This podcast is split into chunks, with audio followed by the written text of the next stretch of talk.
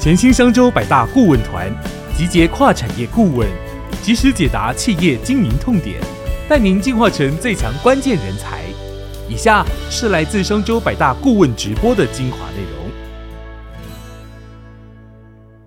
今天呢，我们要讲的一个趋势是今年以来。整个数位行销圈跟品牌行销圈，大家都很关注的议题，就是短影音到底该怎么做。那包含连商周呢，其实我们这段时间也都是很如火如荼的在展开一些像短影音啊，或是 YT 节目的尝试。所以我自己个人也非常期待今天这位讲者呢，他到底可以为我们带来哪些满满的干货。那相信现在在线上的观众朋友们，应该也是对短影音这个趋势非常好奇。那就待会要专心听这样子。好，那接下来呢，就是想要跟大家呢，先做我们今天的开场分享。今天刚出刊的热腾腾的封面故事，就是在讲到底明年二零二四年全球最大的变数会是什么呢？那答案已经在封面上了，就是川普。诶，为什么会是川普呢？其实我觉得大家应该有注意到，台湾现在最热的时事话题就是明年一月的总统大选。那其实不止台湾哦，其实大家如果看这期商周就会发现，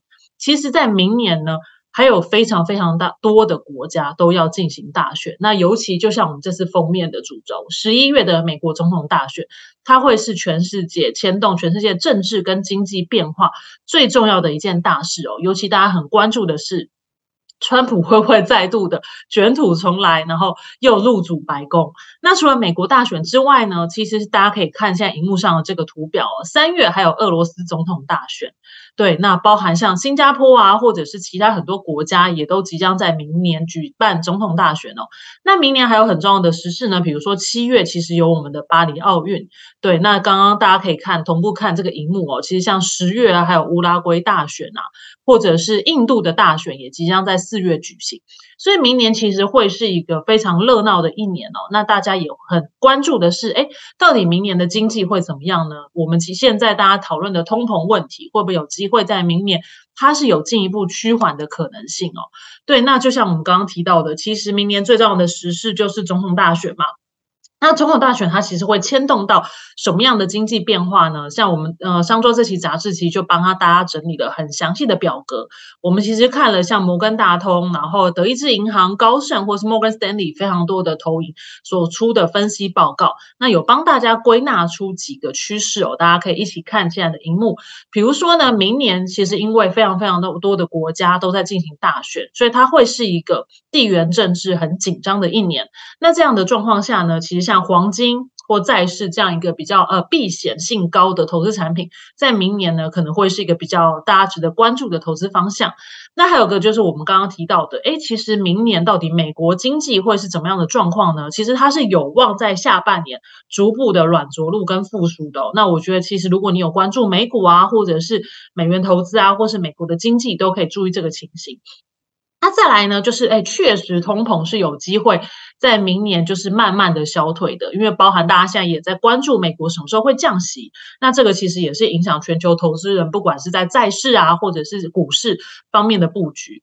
那接下来第四个呢，其实大家也很关注中国，对，尤其台湾的大选，其实呃，我们现在也很关注是两岸的议题嘛，或者是美中的议题。那其实中国明年呢，呃，可能还是会进入一个就是成长相对放缓的状况，并不是那么的乐观。但是呢，新兴市场可能会有一些不一样的变化。那我觉得这对关注中国或者是关注新兴市场的观众朋友们来说，都是一个很值得的。呃，投资趋势哦。那最后一项呢，就是今年非常风风火火的，就是这个 AI 产业，从今年初一度热到今年年底哦，今年都已经要结束了。那 AI 这个产业呢，它其实在明年还是会继续长红的，而且其实明年呢，它应该会更进一步的落到企业端，然后在方方面面的商业应用上都有个开花结果的呃一个趋势。所以大家如果你从事的是 AI 产业，或者你有投资 AI 产业，明年它还是一个持续看好。状况。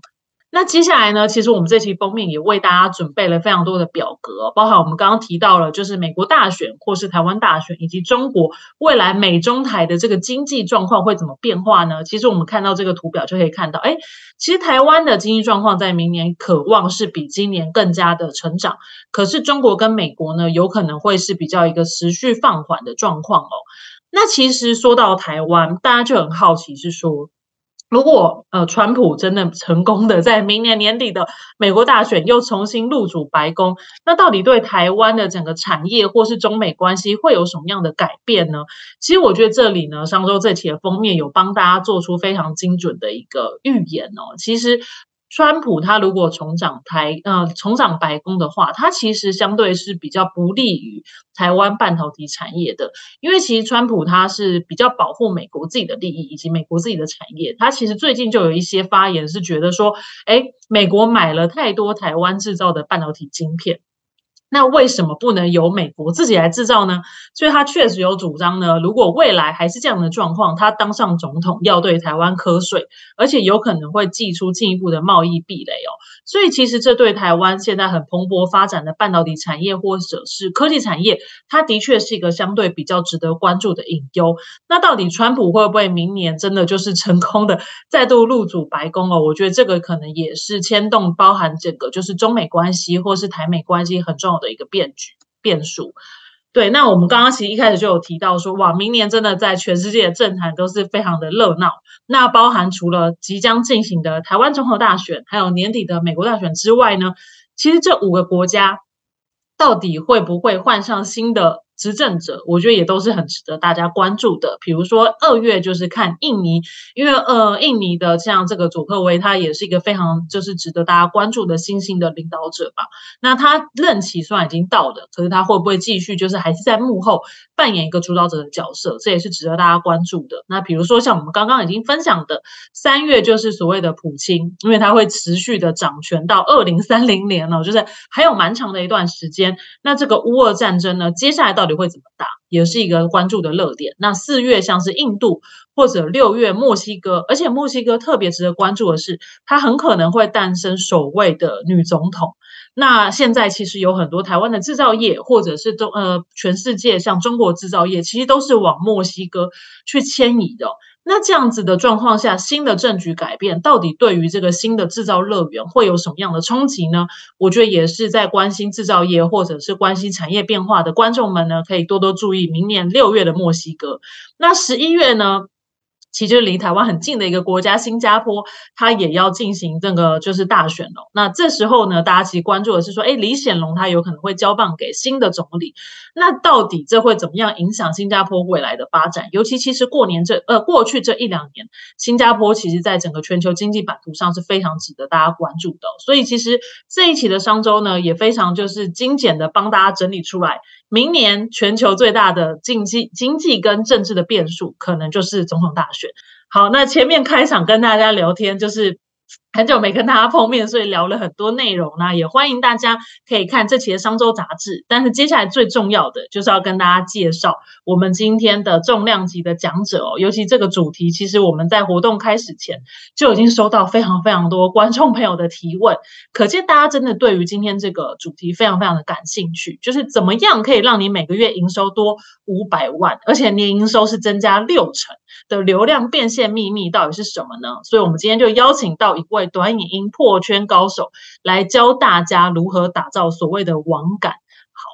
那接下来呢，我就要帮大家介绍我们今天邀请到的讲者哦。就是今天我们邀请到的讲者呢，他是二轮语的创办人，也就是我们刚刚提到的短影音破圈高手林弘毅。那他的绰号呢，就是戴蒙老板。那我们刚刚跟那个戴蒙老板进行线上彩排的时候，他有特别说，其实大家可以看到我们荧幕上讲的那个成绩，其实他的 TikTok 订阅人数现在已经达到了十九万。就是非常厉害，在我们封面故事报道他没多久，到现在其实又又继续成长了，而且他的投入时间其实是去年才开始投入，短短的一年之内就可以有那么好的成绩，而且还可以做到就是每周更新四支短影音。不只有量，而且真的有带来商机。其实戴蒙老板跟我们分享说，他的那个机车行呢，因为他开始投入短影音之后，每年的营收就像我们刚刚说的，其实是成长六成，而且一个月的营收可以增加五百万。那这也让二轮语呢，它现在是全台湾最多据点，而且是网友评价最好的二手机车公司。那它其实可以提供大家包含销售啊、线上估价啊、到府收购啊，以及这样子方方面面的一条龙服务。那服务的据点呢，也是遍及全台湾哦。那以上就是今天呢，我们为讲者那跟大家介绍的这个很精彩的成绩单。那我觉得接下来呢，就要把我们的主持棒交给我们的今天的重量级的讲者，就是戴蒙老板。呃，因为时间的关系，所以我觉得呃，短影音真的看起来很简单哦，但是其实呃，我们越做觉得越难。对，刚开始我也是觉得哇，这样短短的拍一支影片哦，可能十分钟、二十分钟拍一支，然后这样产出呃一支影片可能就有十万、二十万的观看。哦，我觉得哎，好简单哦。可是我们现在做了快两年的时间，做了我们去年五月，哎六月一号上的第一支影片，那到现在这样子，大概就是一年半左右的时间了。那那到现在，我们真的是觉得短影音真的是，呃，进来真的是 CP 值超高。然后现在这个时候，其实还是非常非常适合进来的。只是我们那时候真的早期进来的时候，是大家相对不看好的时候，然后就进来了。然后到现在，大家其实。陆陆续续越来越多人进来，那会发现说，其实现在就是当然越来越难做，可是我觉得还还算早了，对，还算早，对，那真的就是很很真的就是希望大家真的是你们那个领域如果真的还没有人做出就是一定的那种制高点的高度的的的 KOL 或呃那个领域的的专业人士的话，我觉得真的赶快进来，好，赶快进来。那今天跟大家稍微分享一下，其实就是。呃，很难教大家说怎么做了，但是我觉得今天要跟大家讲一下，就是我们很认真投入了这将近呃，就是一年半的时间，然后跟大家讲我看到的东西。对，那这样子可以，大家也可以比较快的去分享，就是分去去去分析啦，分析说自己到底适不适合做短影音，然后呃，到底进来的时候怎么样能减少踩坑。我觉得今天这这将近一个小时的时间，我觉得应该就。就很值得了，这样子。好，那我们的主题是你不知道的短影音。好，那我是林弘毅，然后大家都是现在比较多人知道我，就是叫戴叫我戴蒙这样子。好，那简单自我介绍一下，就是我们在经营 TikTok 的时候，我们去年六月一号上的第一支影片，那很幸运，很幸运，我们四天就一万粉，对，然后第一支影片就六十几万。好，那一个月三万粉丝啊，到目前十九万粉丝。那这件事情其实我个人是觉得很难得的，就是说。我们当然没有说像大网红，就是可能几十万粉丝。可是我们今天在专专门在经营的其实是知识类这一块，我们的 TA 非常非常的精准。对，就是所有会看我频道的都是我的潜在客户。对，这件事情是我觉得，我们的粉丝数虽然没有这么这么多，没有像大网红这么多，但是我们的变现其实是很扎实的。好，每一个客户，就是每一个看我们的观众都有机会。就应该都是我们的潜在客户。好，那接下来就是第二点，就是我们的 YouTube 的频道。YouTube 的频道，呃，我其实是在上 TikTok，就是六月上 TikTok 的时候，那当时我的想法也是觉得只有短影音就只有 TikTok，但是我觉得现在这件事情要跟大家讲一下，TikTok 已经不是就是短影音的代名词了。现在其实我我我认为它叫短影音。好，做了一支影片 TikTok 上。哦，然后另外，F B I G Y T，甚至比较偏向美业的经营女生女生族群的，可能也可以上小红书，甚至是 Live One。好，现在对我来说，其实有六个平台，一支影片可以丢六个平台。这件事情是我觉得，在过去你们在考虑经营影音的时候，要不要进来的，就是当时经营影音长影片 Y T，你只能丢 Y T。哦，不看 YT 的人，还是说习惯看 YT 的人，他们可能呃，也许使用习惯不同，也许你触及不到他们。但现在六个平台可以丢，对，六个平台可以丢，那哪边爆你就持续经营那边。对我觉得这件事情是我觉得超级超级重要的认知，因为现在目前整个市场上大家还是以 TikTok 为为为主，再去做行销推广或者是呃经营这样子。但是我觉得对我们来说，我们现在。有经营的帮忙辅辅导经营的几个账号，其实，在 TikTok 没有报，好，例如说经营美妆的或讲商业知识逻辑的，他们反而是在 YT 或者是 IG 报，但抖音这一块还好。好，那接下来就是说，嗯，我们十一月才开始经营，那时候我认知到这个这个这件事情之后，我就开始把抖音的影片重复丢到各个平台去。好，那我的 YT 真的就是这样子丢短影音，丢到一年十万。我昨天才哎，前天才刚收到那个十万订阅者的那个那个就是创作者银牌奖章这样子。对，那 I G 的部分的话，其实也非常难涨粉。那目前我们也是到了五万三粉丝。那在这之前，在我开始丢影片之前，其实只有一千多就自己的好友这样子而已。好，那目前我们现在经营的这个整个平台已经超过二点四亿的观看。好，二点四亿的观看，我觉得二点四亿观看还好，重点是我花的成本非常少，我花的成本非常少，我大概整个前期就是呃，就是我自己的频道的经营的状况下来讲，我就请一个剪辑师而已，对，大概四万块的薪水，就是很劳健保障，大概四万块的薪水，然后企划是我自己出啦，对，企划就是我自己花时间自己出企划，因为我自己最懂我自己的的客户要什么东西，所以企划我自己出，然后等于省了一个企划的钱，那再加上。一个剪辑师四万块钱，那创造出这样的流量，免费一个广告都没下过，对，就是成本就是四万块，当然还有一些中间的车马费，可是我那个些就不计，就固定成本就是四万块的剪辑师，然后我自己细化啊，如果把细化也算进去，我自己算薪水的话，可能也也算个四万块，好的，一个月八万块，但是哦，平均一个月的观看次数可能是在一千五到两千万左右，好，那呃，我十五岁开始创业，然后二十五岁结婚，现在三十四岁。对我今年三十四岁，然后呃，目前就是有十三间机车机车行啊，我们专门经营二手二手车这样子，专精在这个领域做这样子，然后其他的什么维修啊、呃改装啊那些全部都没有，我们只做二手机车的买卖，然后还有三间汽车美容啊，那叫小姐好啦。好，那近期近期我们近四个月成立了一间叫鱼与端银行销行销这样子，然后目前就是有帮几个身边的朋友素人老板辅导，然后然后哎帮他们就是呃创造出每个月两百万到一千万的流量，对啊，其实其实有更高啦，就是就是就是这是平均，那其实有比较好的一个月可能是呃一个月到达一千五百万的流量，对，但是我说的都是全平台，对，因为对我们来说，其实短影音它就是一个传播的媒介，那。在哪个平台意思都一样，只要能帮，只要能，只要你丢出去的影片，它是呃有针对到你的潜在客户，我我都觉得这个都是一个机会，这样都是一个破圈的机会。好，那叫二零二二年，我们短音频道啊，帮助公司成长了六十趴，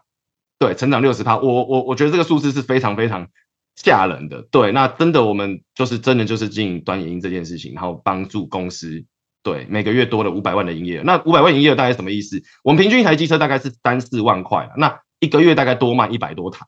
好，可是这边我有一点事情，我想跟大家讲一下，就是，呃，我的频道大家可以看一下，我从来没有在频道卖过任何一台机车，我只提供价值而已。对我只提供机车的价值，只提供我的潜在客户他们可能会想看的内容，那专心提供价值。好，OK，接下来就是我们有创造的一些迷因，哦，就是例如说，如果有看我的频道的人，可能就会知道说，我会常说，如果你是我朋友，好，那这一件事情，这这一句话，其实是我本身在跟客户在做销售，本身就会讲的，因为我常常会跟他说，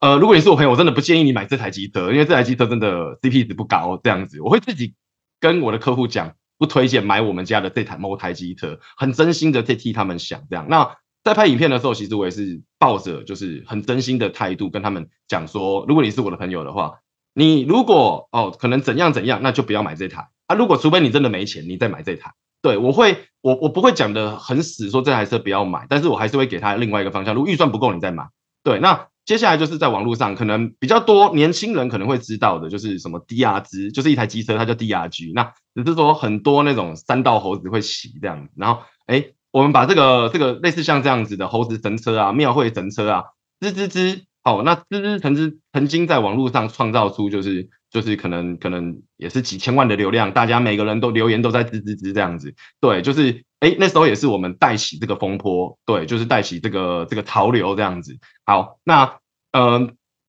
接下来是。短影音的定义，那这个短影音定义其实在网网络上维基百科啊，但我觉得这个短影音的定义，对不对？跟我们实物上的短影音的定义，其实我觉得不太不太一样，不太一样，因为他他认为是在在十五分钟以内，对，可是十五分钟以内对我们来说，十分钟左右它就就是 YT 长片，对，但目前现在市场上比较主流的影片，好，我们都会做在三十秒至一分钟左右。三十秒至一分钟左右，这是大多数人比较可以接受的一个秒数啊。我们在做其实也是这样子。对，那呃，它的短秒数的短，它不代表说一定就是呃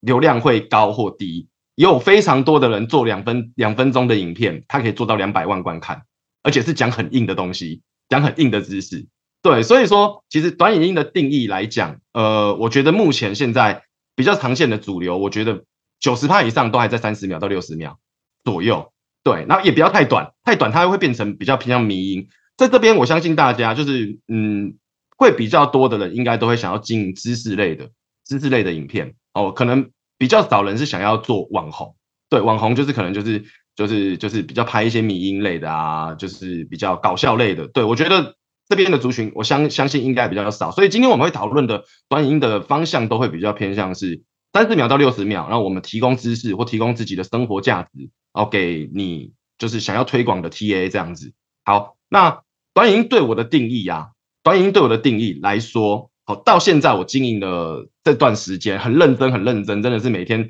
花超过就是六七个小时在看影音，然后我在研究自己的频道，分析自己的数据。到现在我有一个认知，就是将所有你想表达的事情事物段子化。对段子化，我觉得这个认知超级重要的，就是呃，大家可能现在很还很难了解，很难难理解这件事情，因为很多人的想法就是觉得说拍短影音就是要演戏啊，然后就是要讲笑话啊，就是要干嘛？可是其实并没有，其实并没有短影音这件事情，对不对？呃，例如我举举举一个例子好了，假设你的一天，好，例如说好戴蒙老板的一天，我今天想把这支这支影片拍成拍成一个短影音的话。那我不是无聊的拍摄我一天然后就结束，而是我要如何把我这一天对不对？有个起哦早上起床，然后接下来有腾，然后然后搭个捷运，然后然后接下来是转，我中间遇到了什么爆点，对我人对我人生的对我的今天产生了什么意义，最后再来一个和，这个和可能就是我的一个对于今天的结论。那把它变成一支六十秒的影片，我觉得短影音最难难的事情就是如何把一个一个小时或者是。十二小时，或者是你想表达的一件事情，你讲了十分钟，那你要如何把这一分钟，那再把这十分钟的内容缩短成有逻辑的起承转合？对我觉得能做到这样就至少六十分了。好，那前提是要很自然的表达，不能是很 C 的，不能是很 C 的。对我觉得短影音现在目前最切记就是你不会演戏硬演戏，然后你不会你不会做什么事情你硬硬要去装。我觉得前提真的是要做自己。自然好，那你想办法把你想要表达的事物段子化，那段子化它就其实就会有个起承转合，中间一定会有个爆点哦，或者是一个反转，或者是一个比较特殊让人家有记忆点的东西。好，那这件事情就是目前我现在到现在，就是我在接在在做每一支短影片的时候，我一定会去思考，例如说今天我要表达我绑鞋带怎么绑都绑不好，我要如何让它段子化啊？要如何有个起？很转合，如果你可以把你每天日常的每一件小事都有一个起承转合，然后把它变成段子化的话，其实你就可以拍短影音了。对，当然前提之下是你经营短影音的目的是什么，然后能不能给你的 TA 带来价值。对，绑鞋带如果有价值的话，那当然你就可以去做。好，OK，这是对我的定义。好，到现在经这这定义也许未来会改变了，但到目前我经营这么久，然后也有一定的成绩，我的想法，我的看，我的观点是这样子。好，那我这边跟大家讲一下好了。影片的主题，好，主题其实就是庙会小孩骑什么机车。好，那第一个最重要的就是机车嘛，好，机车骑什么什么机车。好，那这件事情对不对？会想看的人，会想看的人，其实就会，他他是他的流量其实是非常泛的，泛流量。好，这是做短影音很重要的一个地方，就是做短影音对不对？他必须，你就算今天是卖雨伞的。好卖雨伞的，大家可能会觉得卖雨伞很无聊，没有什么好拍的。可是你要如何用雨伞去带到大家的共鸣？好，这个流量才会进来。当流量进来之后，对不对？这些流量又是对雨伞他可能有关注的。好，那其实我这支影片就是这样子。哎，庙会小孩都骑什么机车？好，那嗯，去关心一下大家。第一个就是有结合到台湾的庙会文化嘛，这个东西其实年轻人就是觉得很很有趣的。好，那大家也会想看看哦，不同的生活圈的人在做什么事情。好，那。今天，今天我我里面的里面的主题就是庙会小孩拍，就是骑什么机车。那骑什么机车，大家会想关心的话，其实这些人都是我的潜在客户。好，这是我拍这个主题的很大很大的原因。好，那嗯，这个影片没有希望大家跟我买机车，但是我让大家带起了一些共鸣，然后带带大家认识了一些，就是哎，原来。大多数人都骑这台机车，然后造成很多的讨论啊，也有很多人说，我才不是庙会小孩嘞，也有很多人说，哎，我庙会我骄傲。对，那这个东西它其实就是对我来说，它是一个在我拍影片的一个策略，好让让因为我平常我在拍机车姿势的时候，其实会看的人相对少一点点，流量就会低一点点。那可是可是可能会精准一点点哦。可是这支影片对不对？它是把我扩散出去哦，因为我早期的族群大部分都男生居多。可是类似像这样的影片对不对？我就有更多的女生会关注，然后会觉得说你拍的东西很生活化，然后很很有共鸣。好，那这是我拍这支影片的主要的原因。好，那接下来是这支影片有什么样的细节？会造成这支影片丢上去，它会有会有就是一百三十万的观看哦。其实有个很大很大的很大很大的地方，就是大家不知道有没有看到，就是我穿着防弹背心跟跟那个战术就是战术头盔，对，那就是其实就是有点有点在开玩笑，就是说，哎，我们进到庙会这个地方，那庙会传统不是常常大家看到电视上就会有一些打架什么，那我穿这个东西就是哎，感觉好像哎去的时候害怕遇到一些意外啊，还是遇到什么那。这个东西对不对？在下面也造成非常大的回响，说你穿这样的是什么意思？还是你穿这样子太好笑了？对，那但是我在影片中我都不提这件事情，然后让网友自己去、自己去、自己去发掘、去看。好，接下来就是这影片当中里面有非常非常多的小细节，好，包含说就是如果大家今天要做短影音的话，想要研究节奏这件事情，好，研究节奏这件事情可以看我们这支影片。我们这影片里面有。很多很多的节奏的小小小技巧，对，很难讲。但是就是说，你可以看一下里面的节奏，就是哎，你为什么会一秒一秒的看下去，一秒一秒的看下去，而且看完了之后觉得哎，好快就结束哦。对，那大家可以去研究看看。对，就是里面的细节其实很重要。里面我大概大家跟大家提示一下，里面有个细节是我问说，你骑这台什么雷霆机车比较把不到梅亚，对不对？这个时候对不对？我让影片大概，我让那那个对话大概顿了零点五秒。那你骑什么？雷霆？我就载不到梅亚，对不对？对啊。对，那这零点五秒，很多人在刚开始经营短影音的时候，他是会把它剪掉的。可是这个零点五秒超级重要。对，有时候这个节奏对？它不是快就好，它是必须要有酝酿情绪。对，这支影片里面有非常多类似这样子的的小技巧。对，小技巧。对，那大家可以可以就是，这就是我说的说。短影音很简单也很难哦，这支影片几乎把我们所有的技巧都运用在里面，好，运用在里面。什么时候该停顿，什么时候该快，哪一句话讲完的时候会让人家期待下一句话哦。还有一个小细节是在于，就是呃，我们在问说前面的第一批的那个小朋友，就是你们车厢有放什么东西吗？他说没有，我们都是乖小。在这个地方的时候，我就把它切掉。会看你们的车厢吗？怎么放什么不该放的东西？没有，在想我最难看这个地方，对不对？也是，就是也是一个细节。我不让他解释说他们是乖小孩这件事情。哦，那这件事情也造成了很多网友他们在这边的时候会会心一笑。那当他会心一笑的时候，他其实就会把这影片再继续看下去。好，那那就是就是最后大家会想要得到的一个一个答案，就是说，哎，到底到底哪一台车是第一名？好，那。这个东西就算没有骑机车的人，他们可能也会想看，因为他们就觉得是一个有趣的节目。好，那这就是说，我们把一个呃庙会小孩骑什么机车哦，我可以，我今天我可以坐在荧幕前讲，我也可以，我也可以在路上边走边讲哦。我同时我也可以跟朋友边聊天边对话边讲，这是最近很流行的那种双双人设双 IP 的模式，就是问与答这样子。那接下来我也可以到现场实测这样子去跟大家聊哦，这都是影片的各种呈现方式。好，那。好，那接下来就是大家真的是可以好好的，就是可以到我的频道，我有放在置顶，那那大家可以去研究去看一下它整个影影片里面的细节。接下来什么是短影音？好，以目前我的经验，越专越越专业越拍不好。对，所有的就是很多电视节目的人哦，超级就是很会剪辑、很会拍摄、哦很专业的人进来。哦，真的，我没有看到几个好的，就是没有几个真的是有抓到短影音的网感，然后拍的好的。哦，越专业越拍不好。那接下来是很多 YT，就是 YouTuber 进来，哦，也拍不好。对，那为什么越专业越拍不好呢？好，我我我只能简单的说一下，就是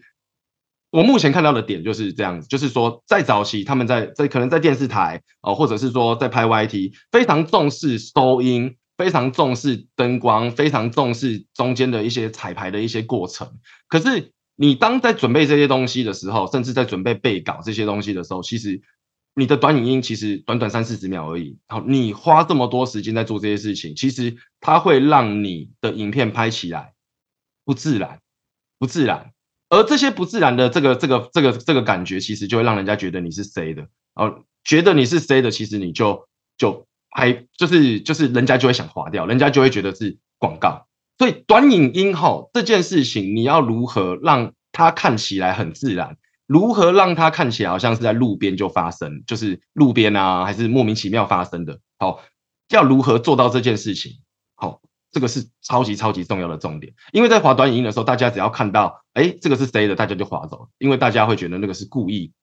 C 出来的。好，可是你越自然，大家不知道有没有发现，就是那种呃突如其来的状况，在路上突然发生什么事情，通常这样的流量都会超级好。而如果今天你是刻意的想要去营造出一个就是突然突如其就是突发状况，但是最后是想要达到你要的结果的话，那你就要去 stay 自然的感觉。好，那这个这时候的重点其实就是它会回到就是计划本身。好，绝对不会是说哦，你灯光啊、摄影机啊什么都弄好哦，那就会把影片拍好。没有，现在在短影音这一块哈，其实就是要想办法断。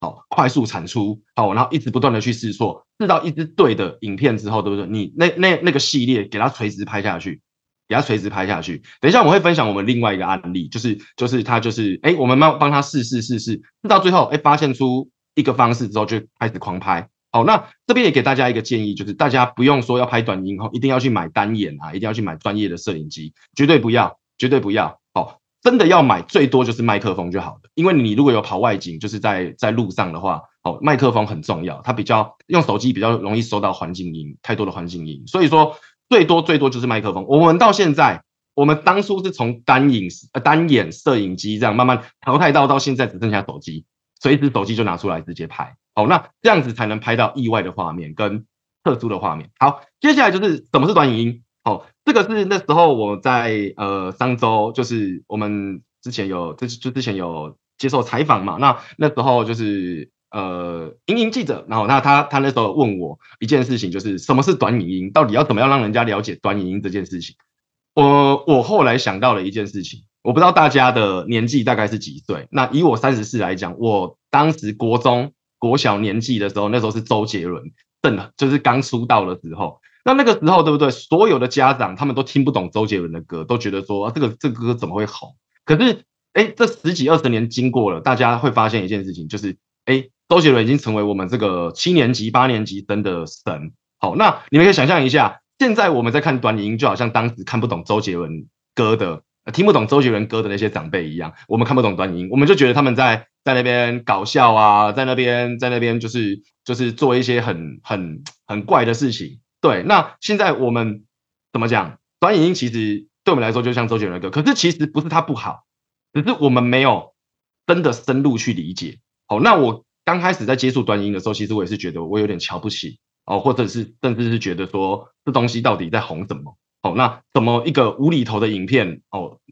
呃，五百万观看，然后一堆人留言，对。这个件事情，大家一定要放下自己的一个成见，因为我真的进来，好，真的进来，好好的研究了解这些年轻人在想什么之后，我才发现说，原来那些我瞧不起的、瞧不起的影片，原来背后下了这么多的功夫跟创意，我自己下来想也想不到，哦，就很佩服年轻人的创意。好，短影音，我觉得真的，你真的要做的话，你必须得真的去了解它，然后你必须得去融入他们，你会越来越发现说，原来那些你原本看不懂的一些迷音。完全就是无厘头的东西，原来背后都有逻辑，原来背后都是都是都是有这么多的创意在里面的。如果你今天下来做，你你可能还离他非常非常的远，这反而是要跟这些年轻人去做学习。就像周杰伦的歌，当时我们年轻的时候我们听得懂，长辈听不懂一样。哦，对我来说，短音真的要解释的话，我觉得就好像周杰伦的歌一样。我们现在就是长辈听不懂周杰伦的歌，那看不懂短影音。哦，但你真的要去懂哦，这个这个时代，这个这这么红的东西，你一定要进去了解。接下来是第三个，你要做短影音，一定要思考一件事情，不要去想说短影音能能帮我变多少线，你要先去想一件事情，就是说我能为观众提供多少内容价值。哦，内容价值当然当然包含搞笑啊，呃，温暖啊，就是可爱啊，开心啊，呃，知识点啊，还是共鸣啊，反差。推翻认知，我觉得这些都是内容价值。好，那真的要去思考的点，真的就是，我觉得它跟我觉得做短影音内容这件事情，有点像做 SEO 一样。哦，做 SEO 一样，你的内容越替观众想，哦，价值给他们越多，那越能得到你所谓所谓想要的流量，有流量才有机会转换。好，那如果今天你是用比较广告思维的，一进来就是说我的产品很好，然后一直讲产品，哦，那其实说真的，那对对大家来说那就是广告。好，那我进来这个短影音的平台，其实我就是娱乐嘛。你想象一下，在滑短音的时候，就躺在沙发，回到家很累了，在那边滑滑滑，看到广告一定是滑掉的。对，那你要如何去讲到大家的共鸣，然后能在共鸣之后之下，就是带到一些自己的商品或自己的服务，让大家产生对你的信任感。哦，我觉得这个观念一定要有，因为我目前接触到了非常多的老板，大多数的人第一件事一定是想说，我要怎么变现我要怎么变现？对，但呃，应该是说我提供内容价值，我今天做 SEO 的目标其实也是变现，只是策略问题。做短影音的话，策略的问题就是，如果真的你要快速变现，直接投网红就好了，叫网红来夜配就好了，或直接下广告就好。但是你今天真的要经营短影音，那就是经营自己的自媒体哦，经营公司的自媒体。那你的目标其实就是要提供内容价值。在这个时代，其实只要你提供内容价值，你的流量就一定不会太差哦，因为大家觉得你有价值，那就会追踪你。而且大家真的要好好把握这个时期，这个时期跟当时 FB 粉丝专业刚起来的时候一样，对，真的是随便丢都有流量，对，随便丢都有流都有都有流量这样子。好，接下来是为什么做要做短影音？好，那我下面大概有写简单写一下。好，那这边跟大家说一下。哦，这件事情我还是要回到，就是其实所有商业的本质都是一样的。好，就是做短影音。今天我不是要来追哦，最近这个这个好像就是。怎么讲？大家很红，我就来做。那大家都做了，我好像没做，好像会焦虑哦。我觉得其实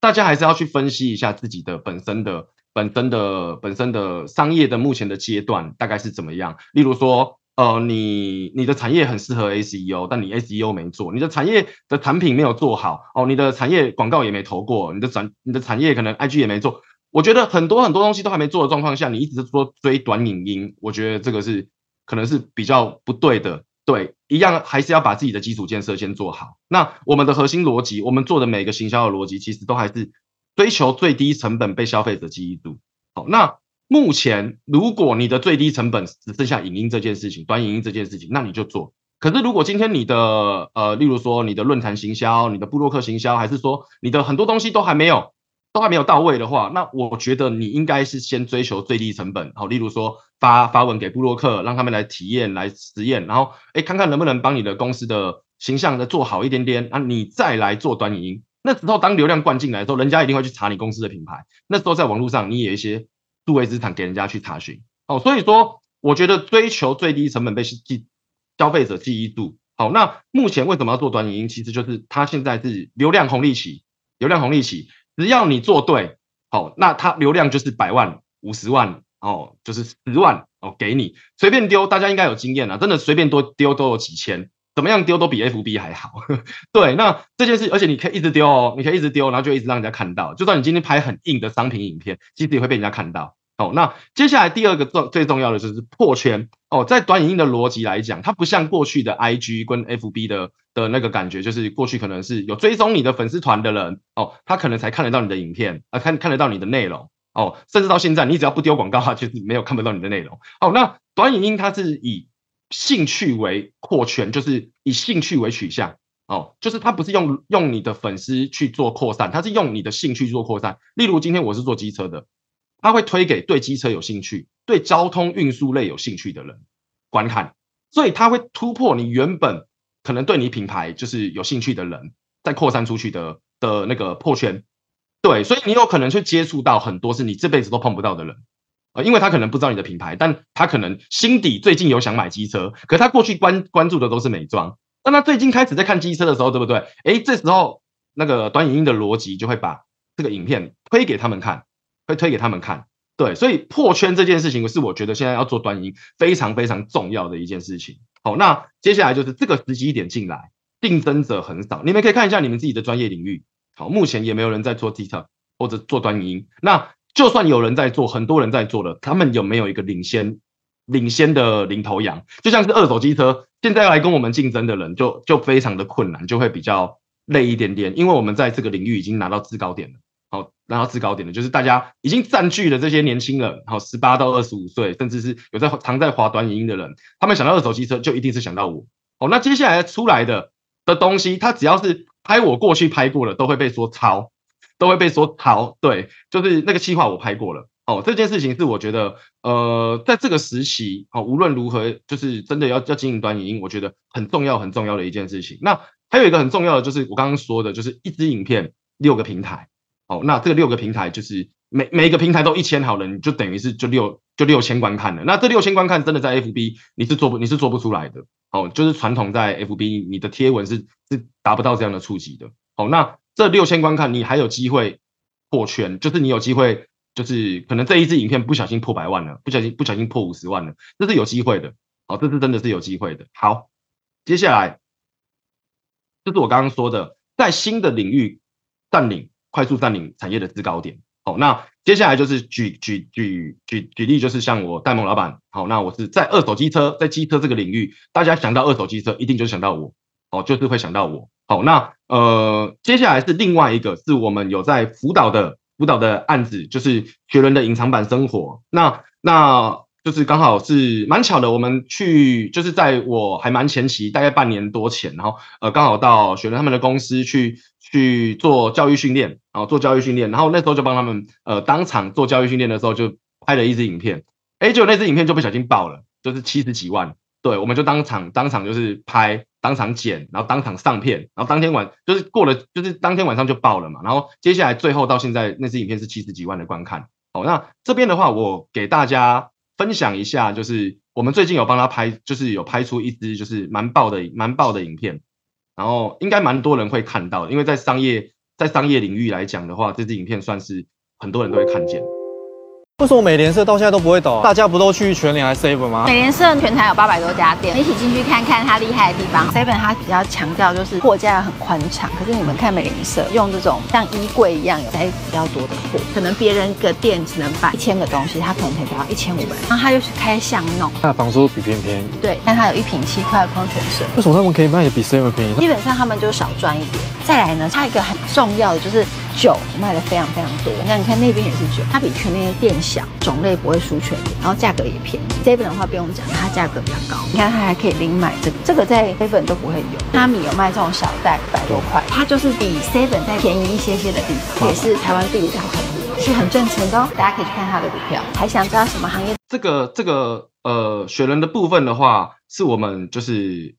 就是我们目前现在是有在辅导，然后我们会帮忙想一些企划，然后并且帮忙去去想想看，就是呃有什么有什么点是可以拍的，然后怎么去帮他去去去做去做他的整个商业漏斗的部分。对，那他当时当时最主要是最主要是他想要增加他的团购的团购组的的咨询，对团购组的咨询。那我们前期在帮忙思考。脚本的时候，其实我们做了很多呃团购相关的知识的分享，可是其实流量都没有起来。然后后来我们在思考一件事情，就是哎，这些人他们会不会有对于某一件事情是会有一个共鸣的？那我们就把它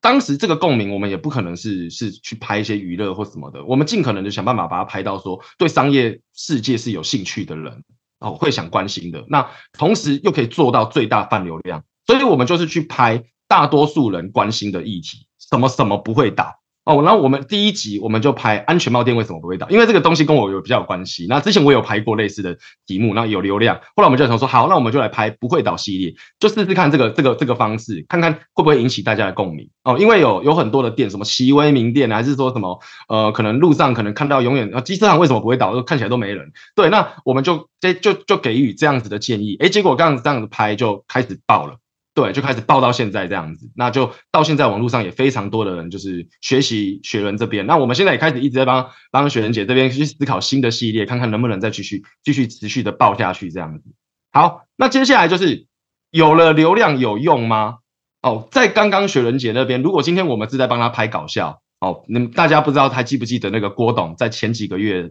就是有个翻桌的那个影片？哦，那个影片对我们来说就是很蛮大的那个就是。的失败案例的失败案例，这样就是就是对我们来说，它就是有流量而已，但它没有用，它反而带来了负面的负面的那个形象这样子，对我们来说反而是那叫没有用的流量。对我们来说有用的流流量的定义是什么？至少这个流量对不对？呃，它应该是可能是要你的潜在用户，至少是要要要是你的潜在用户。例如说，我们大多数的年轻人都会骑机车，所以我至少要拍的东西再怎么泛再怎么泛，也要是年轻人关注的议题。对，大概是这样子，或者是说，今天你今天是呃在卖呃洗衣精的。好卖洗衣精的，那你的题目尽可能要大到说哦，妈妈妈妈都要想关心的议题，好的流量，这样进来才有用。就是一群妈妈的流量灌进来了，这才是我觉得叫做有用的流量，因为这些人都有机会买你的产品，他们只要信任你今天讲的话，跟你的呃跟对你的形象跟你的讲的话是有共鸣的，哦，那这样子就好。好，那接下来是有流量要如何去做转换？好，如何如何去做转换？目前其实我们常见的方式，其实，在做知识，在做知识型的的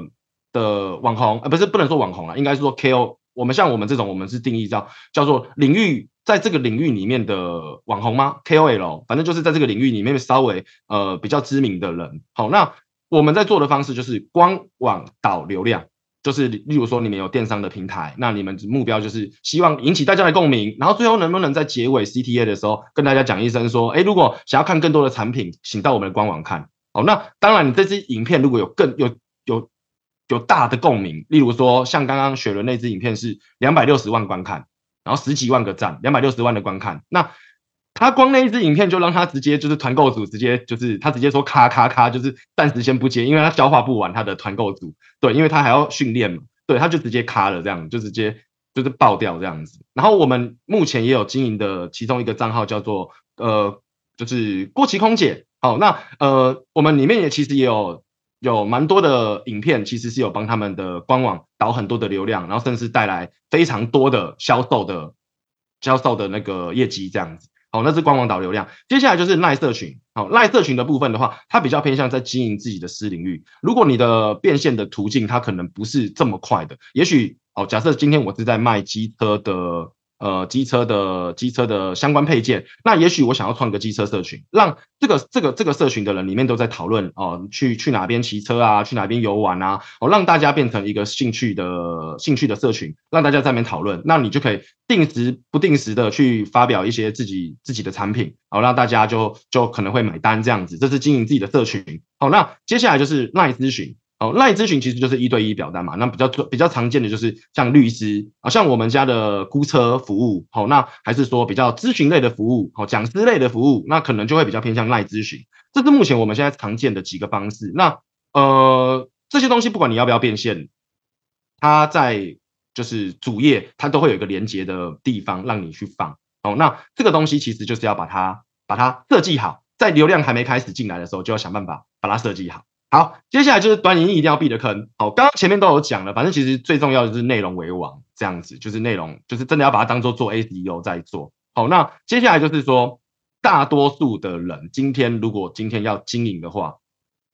哦，大概会有几个几个的问题。第一个就是自己经营，其实我刚开始也是有找代代操公司经营了三个月。哦，那当然就是。哎，实验的三个月，第一支就爆了。其实我第一支爆了，我就开始找自己、自己、自己剪辑师来来那个来来帮忙拍。好，那那就是就是我就我就确定了这个领域是我未来一定要深耕的。好，无论如何一定要在这边拿到一个成绩，所以我就马上请人。好，那那就是一个月其实四万块了，但是就是我下面我这边写的八万块是剪辑加企划。那他一个月其实可以帮我做到二十支以上。好，那那我我算是比较积极的老板，所以其实我们当时刚开始前前前半年是日更。是日更三十支，可是要花真的非常非常多的时间拍摄啊，剪就是拍摄，然后剪辑就给剪辑师嘛，然后我自己要思考企划，这是自己经营的，好自己经营的。那当时的成绩其实大概是平均一个月大概两千五百万的流量，一个月全平台两千五百万的流量。哦，那我自己是觉得哦，一个月四万块的成本换两千五百万，划算到爆掉。我是用省钱的角度在经营这件事情的，然后有没有赚钱无所谓。等钱就好了，对，那那让所有的人知道我这样子就好了。好，接下来是第二个是找代抄公司，因为目前现在市场上有非常非常多的代抄公司，其实是是是就是有非常很多人应该在在上面应该有很多人是不好的经验，因为我这边听太多太多了。那呃，还是要跟大家讲一下，目前现在的行情其实大概便宜一点的，其实在在那种网络网络上外包社团，其实一支一千五也有人在接。好，那比较比较外面比较正常的行情，应该会是在八 K 到一五 K 当中。那要怎么样看它好不好？当然最重要其实就是看它的案例，然后还有看它是不是做戏剧型的。如果是做戏剧型的，建议不要，因为大除非你很会演戏。不然他如果跟你讲说，哦，就是叫你演戏啊，叫你干嘛，我我会觉我会我会建议不要。对我我目前觉得最主流的方式还是比较偏向自然展现你的人设，稍微 C 一点没关系，但是尽可能尽可能让你自然的去拍。然后最重要的还是要想办法短时间去输出。我给大家的定义是这样子：四个小时要拍八支，前期比较难啊，前个前期可能四个小时拍三支、拍五支，可是最重要未来的目标是四个小时拍八支。好，一个月就花四个小时的时间，然后让这个频道，对不对？哦，平均一支影片，它在每个平台可能可以让你带来二十万的流量。哦，这是我觉得长期经营下来一定要做的，就是一就是应该是这样，在对我来说才叫做及格。可是如果你这今天发现你真的跟代套公司在合作的时候，拍四支影片就要花一整天，哦，然后团队打光啊，干嘛干嘛，我就觉得那个不建议，因为没办法做一辈子。哦，短影音这件事情就是你要如何轻松。做一遍，大家可以看，可以帮我们去看一下，就是呃，在 Y 在那个 YT 看一下那个 KOZY，就是过期空姐她的频道。其实她是呃非常做自己，非常 real，在做自己，然后在在经营自己的频道，然后就是真的就是聊聊天，她展现她的每天的生活。那每一支影片都三五十万，就在 YT 而已哦，就在 YT 而已哦。那那这样子，其实而且她的目标，她没有她没有就是很急着。变现或者是没有很急着导购，他就是分享自己的生活。那大家喜欢他之后，自然而然就会去看他的品牌，然后看他的服务，然后自然而然对他就会产生信任感。这是我觉得目前在经营短影音，我真的觉得最完美、最完美的状态。连我们要经营，其实都都还没有这么的、这么的好拍。我们我们还要一直想很多的知识，对。然后当然就是我觉得过期空姐这边的话，她是非常做自己，然后刚好大家也喜欢她的做自己。哦，我觉得这点才是就是真的在经营端已经最完美的状况，最完美的状态状态这样子。好，接下来就是要跟大家分享一下，就是到底要做品牌还是专注于在变现。好，其实这点真的是以我为例好了，就是我当然市场上有非常多不同的说法，不同的呃派别。好，那那我这边给大家给大家一个建议，我我是比较偏向长期主义的。好，那那我个人的想法是这样子。做品牌的目标其实就是为了变现，好，只是你提你是先做品牌，是先变现。做品牌这件事情的话，我认为让大家喜欢我，让大家有信任感，我的变现不会这么快，但是会长长久久持续。哦，我不会一下就把我的信用用完，哦，我不会一下就把我信用用完，我不断的在培养信用，啊啊，偶尔再不小心夜配一下自己的产品，哦，或者是哦不小心夜配一下自己的服务，哦，就是我在。我我慢慢的去去去培养这个感觉，有点像是那种钓鱼的感觉，就是你要把那种小鱼苗放回去，就是永续经营啊。我觉得做品牌这件事情是长期经营这个顾客，真的把这顾客当成你的朋友哦，很认真的在经营他们，而不是说哦，今天我拍一支支影片，然后我马上就要让你知道我的效果多好，我今天有多便宜，然后马上就要让流量灌进来，然后马上就是要变现哦。这件事情我觉得可以做，但。你也许做的两个月，大家对你这个产品已经腻了，那你又要再找下一个产品，那就会很累。但做品牌，你看到现在像我们的频道来讲，我们现在已经让客户有一定的信任感了，哦，非常大的信任感。说真的，现在我在思考的是烦恼要卖什么而已。对我卖什么，基本上都会爆，而且也都会有人买单。那我的 IP 建立起来了，那这个就很难下去。好，那我慢慢的经营品牌，可是你看哦，其实我们我这样在经营品牌，我一个月还是多了一百多台机车。对，多了一百多台机车，我没有在拍卖机车的影片，但因为大家对你产生信任了，大家喜欢你了，哦，大家对于你的知识觉得专业，觉得你都讲到他们的共鸣，觉得他们很懂你，啊，觉得我很懂他们，他们自然而然就会到我的分店去买机，就认同我的理念，就会来跟我买机车服务或询问这样子。对，所以说。今天我我我相信这个这个这个点是很多人在考虑的，就是我要专注于在变现这件事情嘛。其实你慢慢的去经营自己自媒体，其实就是为了变现。哦，但是很多人一定有尝试过经营自己的 FB，哦，打长文啊，经营自己的 IG 拍照片啊，经营自己的 YT。哎，你们在做那个都没有想过变现，可是为什么在大家在想做短影音的时候，每个脑袋都在想变现这件事情？做每一件事情都其实目标最后的目标都是变现，或者是带来价值。可是我觉得做短影音更应该大家要耐着性子，好想办法去输出，就是对消费者对，尤其是你的企业有价值的内容。哦，那慢慢的先把流量先做稳定，然后把你的信任感培感培养培养起来，对品牌有信任感。哦，你再来慢慢的一点点一点点去 去变现这样子。好，以上是我今天的分享，那希望可以帮助到大家。时间短短的，然后看看能不能对大家有新的新的一个体验。对，好，谢谢谢谢。如果真的不是很可惜，受限于我们这个一小时的直播时间，我觉得你这个真的是讲一天甚至更久，都还有很多 know how 可以细拆出来讲哦。那接下来我们就进入这个 Q&A 提问的环节，把握最后十五分钟的时间。各位观众，如果有什么问题呢，就是记得现在可以继续在聊天室里面提问，因为我们已经收到非常多问题了，就是有一些是事前的问卷调查，就有很多提问，然后还有刚刚陆续问的。然后我这边会代表大家选一些我觉得可能是蛮关键的问题，那也可能是其他观众会有的问题哦。像确实就是真的有一位观众就问戴蒙老板说，就是在转战短影音之前啊，你觉得有哪些最重要的工作必须先开始做准备？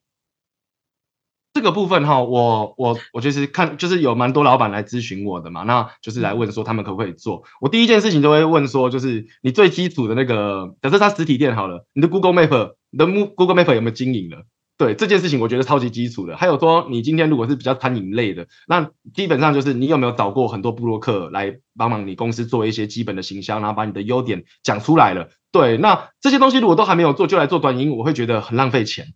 对，因为那些东那些那些行销方式都是很便宜，而且超级有效果，然后也是也是可以让大家就累积你自己的数位资产。不然大家影片看完之后，对不对？大家可能去打说某某店评价，一打开评价，对不对？迪卡啊，然后 PTT 啊，都是都是相对比较查不到资讯的，那我就会觉得他们也许就会流失掉。所以我觉得这些基础，还有甚至是网站哦 SEO，那那这些我觉得都是比较低成本，应该要先去进行的。而不要说一一股脑就直接进端影音，对，这是我的建议。你会很中肯的建议大家，就是最基本的行销功夫还是要先做好。那短影音比较像是从这个上面再加成上去，而不是你连基础都没有，我就一股脑就是投入全部的人力或资源去做短影音这样子。是是是，真的真的不要这样，因为好多人都这样，因为大家会有那个短影音焦虑。最近好多人短影音焦虑，对，那就是他不管怎么样，网站什么的服务什么都没有做，那就开始做短影音。那人家短影音流量进来的时候，对，想看个网站都看不到，那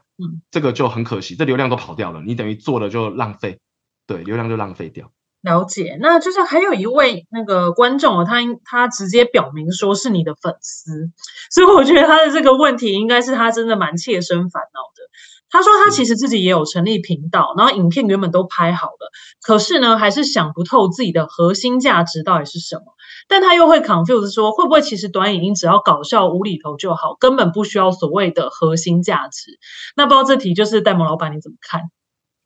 我觉得最重要的就是核心价值。对，如果没有核心价值。真的就就当做随就是当做你想分享什么就分享什么去拍就好了，就不要想太多。但那那就是当当做是日常生活发发就是就是娱乐这样就好。可是你真的要做商业账号的话，你一定要第一个你的目标是什么？你的目标是，例如说像我当时经营的目标就是我要让所有的年轻人都想到二手机车就想到戴蒙老板，这是我一开始很重要的目标。当有这个目标之后，我就会知道说我的脚本要怎么去企划。我绝对不是一直跟跟大家讲我的机车很好，我一定就是想办法让大家先认识我，哦，想到我就想到二手机车。对，那接下来就是接下来就是说，在这个现在在这个领域，就是在短影音这个领域，大家会发现一件事情，就是很多七年级生进来的时候会觉得都是没有用的内容，都是没有价值的内容。可是就是这个时候，就是这个时候，你应该要就要进来提升，就是提供价值，提供知识。现在是知识很缺乏的。的的的的的时的时期，对，包含连大陆那边的抖音，其实也都在推广这件事情，就是，呃，我们不赢，就是娱乐的题目已经很多了，哦，那竞争者也很多，现在应该是要进来去竞争，就是知识这件事情，对，那你们你会发现，像我们前几天有拍一支影片，叫做，呃，我不知道大家有没有看到，那支影片也不错，就是，呃，为什么不推荐香香豆使用？我们做了一支账号叫做家事王阿珍，好，那个也是我们辅导的账号，那。哎，那个那个题目，其实我当时我们就是在在思考这个计划的时候，我觉得这个题目很小，香香豆就是怎么怎么不推荐，我我从来对香香豆也不懂。那结果那支影片丢上去七十几万观看，然后也达到非常多人共鸣，隔天就上新闻了。对，那这个是知识型的东西，我们也没搞笑，我们就在讲说知识就是这个香香豆不推荐使用，然后理由是什么，原因是什么，就这样子而已。哦，只是当然我们有用一些，就是用一些手法，就是例如说我的背景是在大润发，我们的背景在家乐福，就是我们有有有真的到现场去拍，哦，而不是坐在荧幕前讲，哦，多了一个画面的张力这样子，然后让人家愿意把它看下去。好，这个给大家参考一下。好，那我最后再问两个问题哦，因为就是真的时间很宝贵，就是也有观众问说要怎么拉员工一起来做短影音，你有什么方法可以跟大家分享吗？这个暂时，这是这个暂时有点无解，因为我就是没有人愿意拍，我才下来拍的。哦，真的、哦，所以你的同仁都不愿意跟你一起拍。其实其实他们也愿意拍啦，但是就是拍的话，就是真的少了老板，老板就是就是自己拍的那个对于品牌。这个是自己的小孩嘛，自己在讲自己的东西，那个那个感受度是讲是是感受得出来的，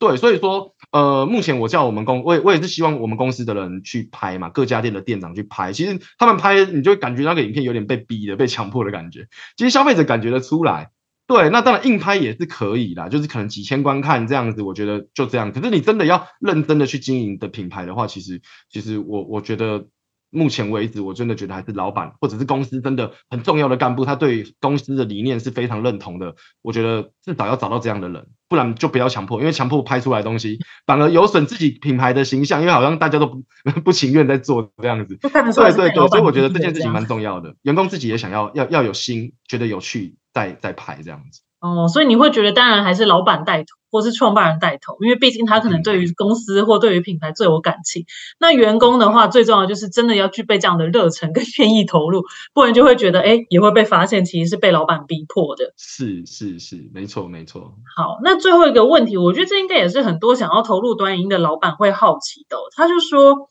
哎，到底是需要具备什么样的特质才能成功吸引观众呢？因为这跟上一个问题其实也是有关联。我觉得这件事情最重要。现在我们在评估说，呃，假设今天有老板来咨询，或者是这个这个，就是有人想要做短音的朋友来跟我聊天，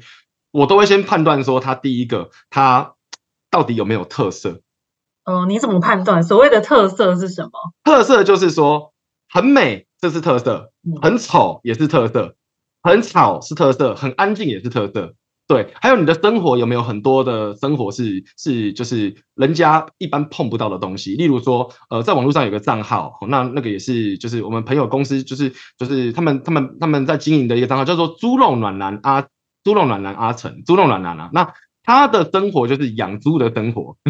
养猪的生活。那他就是会去去参加一些拍卖猪啊、竞标猪，然后这些猪要怎么怎么刻印章什么的，然后猪肉怎么卖什么的，他就是在分享这些生活。那这个这个这个主角他其实是不太会讲话的，看起来就是害羞害羞，然后呃你一看就会觉得这个账号今天在分析绝对做不起来，但他有他的那个猪肉的那个那个场景，很有特色，他又很老实，对，对他又很老实，那这个账号他的流量很厉害，然后我我我我有加入他的社群过，哇，他那个中秋节还是每天那个那个猪肉都是就是肉片啊什么那个都是加到翻掉的，那变现变变好几百万去了，对对，那。就是个人在做这件事情，我就觉得对这个特色很重要，所以要大家要评估一下。可是通常自己都会觉得自己没特色，你要有你身边的朋友来来去帮你说，就是你的特色是什么？那你能不能把这个地方放大？哦，例如说我们还有经营一个账号叫做秃头型男，他最大的特色就是秃头，然后他是卖假发的，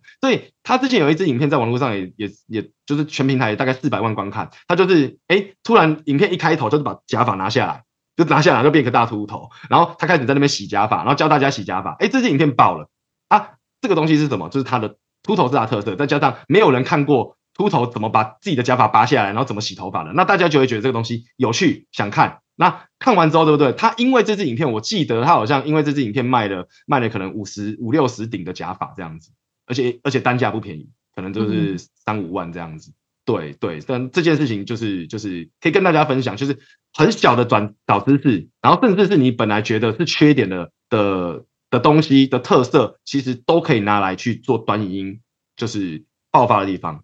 对对，好。那最后把握时间，因为刚刚有一个观众，我觉得他问的问题可能也是有蛮多那个观众会好奇的，就是 B to B 的产业适合做短影音吗？因为刚刚听戴蒙老板您分享比较多，可能都是 B to C 的产业。但如果今天我是一个 B to B 产业的老板，哎，我可以来做这件事吗？其实 B to B 产业其实可以，例如说，我我建议大家怎么做好了。我例如说好了，今天我是在卖呃卖机车的机油，我讲个机车的机油，机车的机油大部分都是卖给机车的车行。那这时候其实我可以一样跟 To C 一样去做去做机车族会想看的影片。其实我身边认识我，我觉得我经营短影音最大的收获其实是同业，因为我我早期我跟同业是比较没在交流的，可是因为在经营端影音，对不对？观众喜欢我。哦，观众喜欢我，而这些车行的人也开始慢慢的关注我。对，这些这些同业，就是这些 to B 的这些厂商，其实也在关注我。对，那所以我就觉得这个逻辑应该是这样子。呃，你 to B 那些 to B 的人，他们应该会 to C。那你你你去做他们目标族群会在意的东西。当这些人都喜欢你的时候，对不对？这些厂商他可能就要用你的东西，或者是说这些厂商可能就就自然而然就会认识你，那也会觉得哎，你的东西、你的服务可能不错这样子。对，这是我觉得我目前能想到的策略，不然 To B 真的太难了，群众少，那那你做的泛流量其实也没有，就是你做的流量可能也是专为这个 To B 去去生产的，那也没有人看。对，在网络上做老板的本来就少了，又刚好你这个产业的人绝对更少，所以最好的方法还是去做你你的客户的客户，对，那把这个流量把这个这个池子拉大，对，那再去做，那你如果有办法在这个领域成为。成为第一名的话，那当然你下面的那些 to B 的厂商一定都会认识你。